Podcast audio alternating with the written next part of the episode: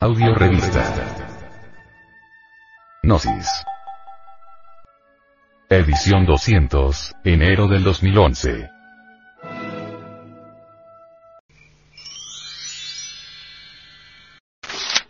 Reflexiones.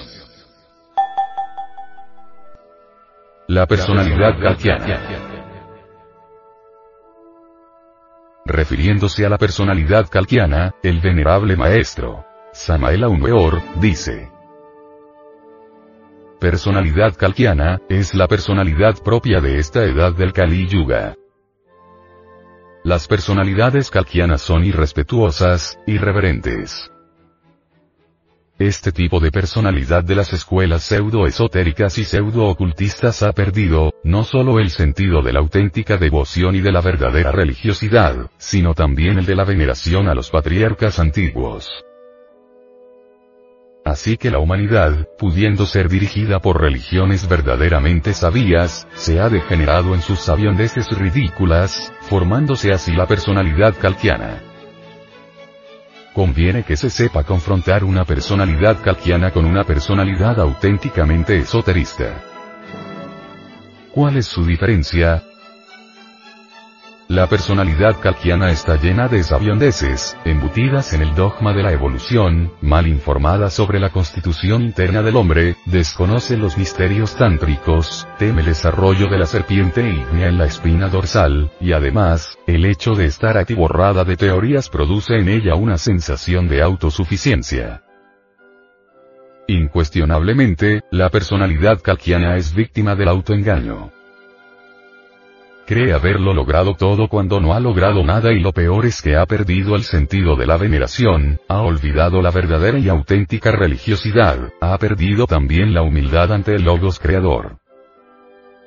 Esta es la personalidad calquiana. Nosotros no podemos seguir por el camino de la personalidad calquiana, no podemos aceptar esos falsos dogmas como son los de la evolución, como son los de creer que ya todos los humanoides son hombres perfectos, completos, con los cuerpos existenciales ya formados. Como son el temer a la serpiente ígnea de nuestros mágicos poderes y a la experiencia vívida preferimos mejor seguir por el camino de la sabiduría auténtica, la senda de los tantras, la de la disolución del ego y la del reconocimiento de nuestra propia miseria e incapacidad. Preferimos reconocer que no somos nada, que somos tan solo míseros gusanos del lodo. Nos preocupamos, eso sí, por trabajar en nosotros mismos, sobre nosotros mismos. Queremos la disolución de nuestro mí mismo, del sí mismo, del ego, odio, guerras, celos, etc. Usamos el poder inteligente de la energía creadora. Trabajamos en la forja de los cíclopes que tanto asusta a los pseudo-esoteristas y pseudo-ocultistas. Estamos, pues, en un camino diferente, distinto, revolucionario en un ciento por ciento y que, sin embargo, tiene una antigüedad espantosa, que se pierde en la noche insoportable de todas las edades. Ciertamente, las características de la personalidad calquiana son inconfundibles. Ante todo la autosuficiencia y el terrible orgullo y la espantosa vanidad fundamentada en las teorías.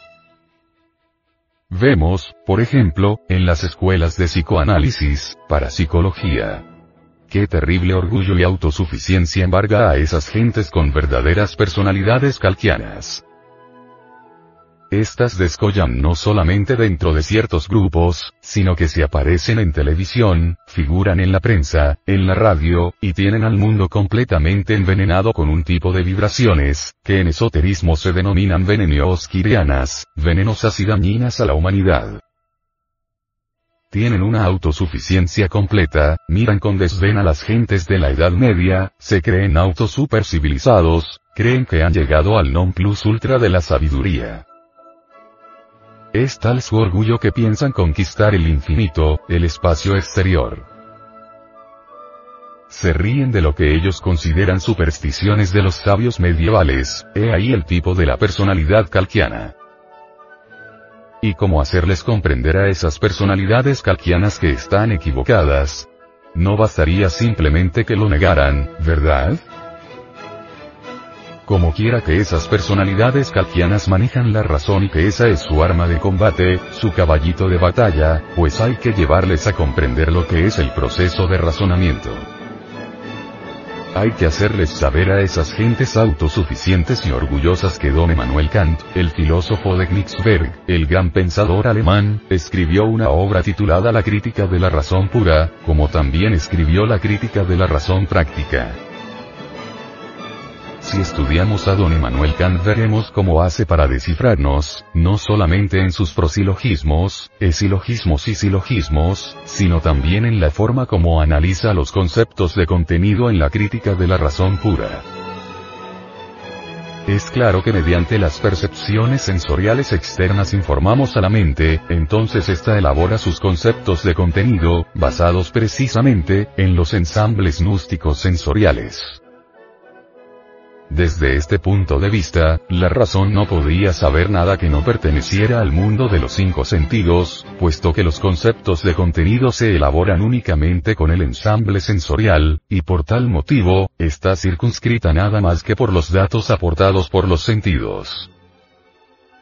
Por lo tanto, ¿qué puede saber la razón subjetiva sobre los intuitos?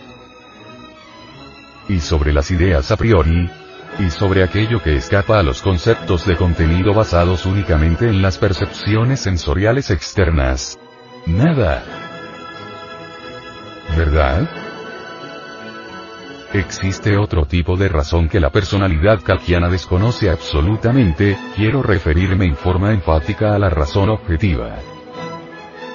Obviamente, esta tiene por basamento los datos de la conciencia y es con tales datos con los que funciona. En esoterismo auténtico, a la conciencia se le llama Soostat. La razón objetiva estuvo desarrollada antes de que surgiera la época greco-romana. La tuvieron en desarrollo los primitivos arios de la primera subraza de la gran raza aria, que floreciera en la meseta central. La poseyeron las gentes de la segunda subraza anterior al periodo de los risis solares. También la usaron los egipcios de las antiguas dinastías de los faraones, los babilónicos, los sabios del Afganistán, del Turquestán y del Irak y vino a concluir, prácticamente, con el razonamiento griego. Fueron los griegos, quienes comenzando a jugar con la palabra, terminaron por establecer el razonamiento subjetivo, basado en las percepciones sensoriales externas, ahogando a la razón objetiva, eliminándola de la faz de la tierra. Desde entonces, la humanidad únicamente posee el razonamiento subjetivo, las percepciones sensoriales externas, los datos aportados por los sentidos. Los conceptos de contenido están basados en los ensambles sensoriales. Y nada puede saber la razón subjetiva sobre aquello que se escape de los factores antes mencionados. Nada puede saber la razón subjetiva sensualista sobre lo real, sobre lo divinal, sobre los misterios de la vida y de la muerte. Es completamente ignorante de todo aquello que se escape de su círculo de acción que son los cinco deficientes sentidos. Incuestionablemente, existen los poderes del corazón, aquellas cualidades que están mucho más allá del intelecto y de su proceso meramente razonativo y de las cuales nada sabe ni conoce la razón subjetiva sensualista.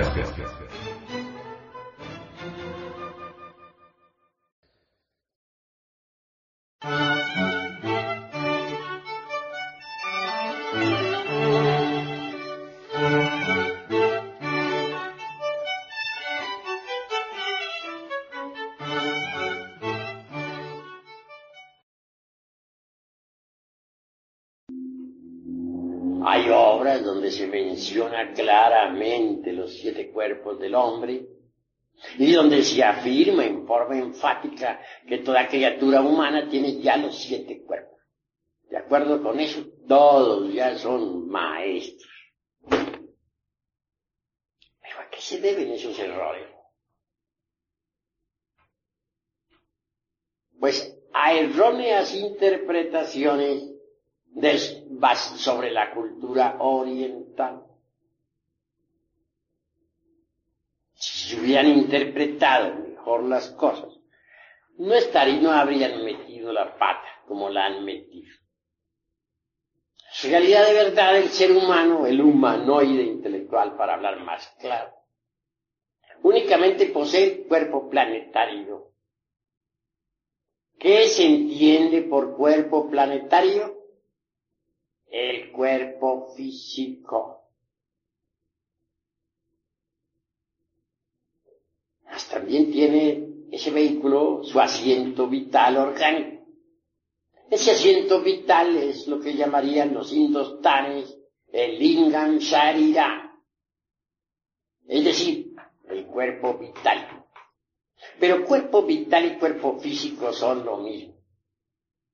Son un solo cuerpo. Porque llamado cuerpo vital o doble etérico para usar esta vez los términos de los de las gentes de esta edad calquiana, no es más que la parte superior del cuerpo físico. Esto es, el cuerpo físico es tetradimensional. Tiene cuatro dimensiones. Cuarta vertical está formada por el cuerpo vital, o sarira. Pero dejando a un lado esta cuestión del cuerpo planetario, con su asiento vital orgánico, ¿qué es lo que tiene el humanoide? Lo único que en realidad tiene adentro es un montón de diablos. Será un poco duro decir esto, pero es la verdad.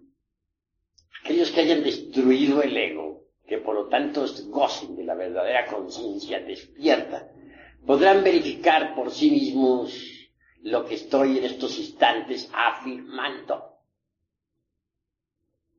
Hay algo digno, sí, en el humanoide. No lo negamos, la esencia. O el budata, como dicen los orientales, hablando a la luz del seno, del chakra. Esa esencia está desgraciadamente enfrascada entre los diversos elementos inhumanos que en nuestro interior cargamos. De manera que esos elementos inhumanos son en realidad de verdad un montón de diablos, los demonios rojos de Set, como dice, como se dijera en el alto y bajo Egipto. Y hablando en el lenguaje tibetano diríamos, esos elementos inhumanos son los agregados sí.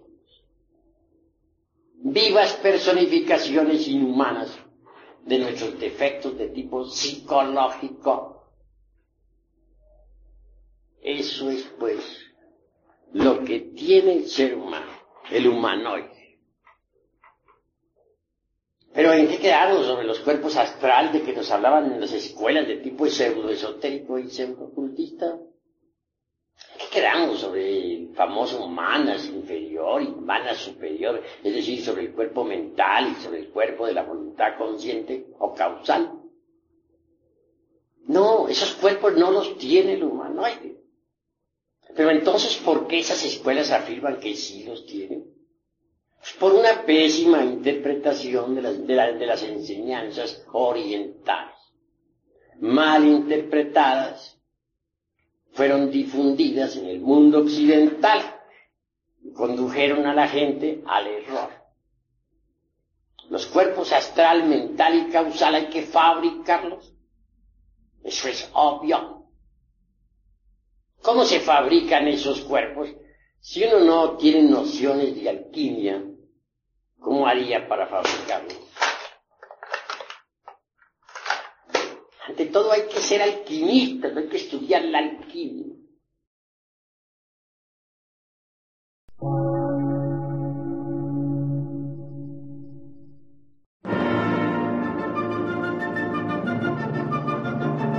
Emisora, gnóstica, transmundial. Por una nueva civilización y una nueva cultura, sobre la faz de la Tierra.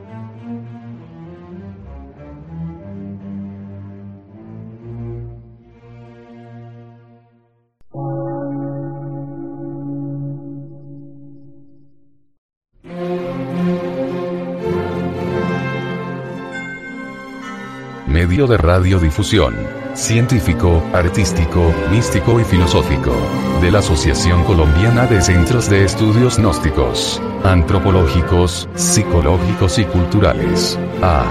C.